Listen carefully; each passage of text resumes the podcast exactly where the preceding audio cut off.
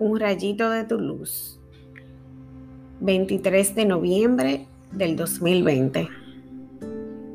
Todos los demás han echado de lo que les sobra, pero ella, que pasa necesidad, ha echado todo lo que tenía para vivir. Tomado de Lucas 21 del 1 al 4. Esta es una de las historias que más me impactan del Nuevo Testamento y es muy similar a la de la vida de Sarepta, una mujer pobre en lo material, pero que espiritualmente está clara sobre qué es lo primero y estoy segura de que su actitud no fue dejada sin recompensa. Ella recibió providencia de Dios para vivir porque Él dice en su palabra que lo pongamos a prueba con el diezmo.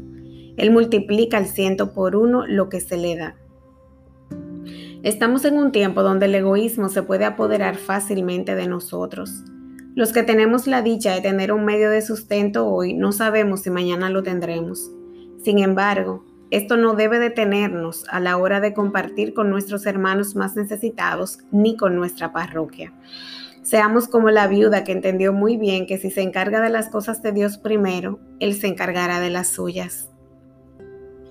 Sigamos cultivando la confianza en nuestro Señor para llevar el reino de Dios a toda la tierra. Creamos en Él cuando nos dice que valemos más que los pajaritos y las flores del campo.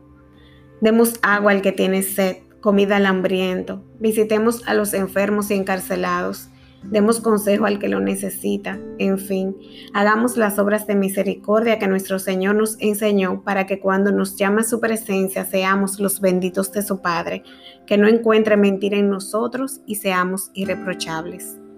Oremos. Señor, quiero ver como la viuda que era rica de fe y confianza en ti.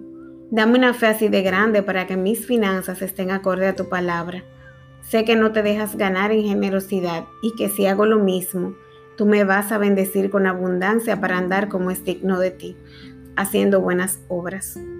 Mueve nuestros corazones a ayudar a los demás, pues el reino de Dios es don y podemos tenerlo aquí ahora para honra de tu nombre. Amén.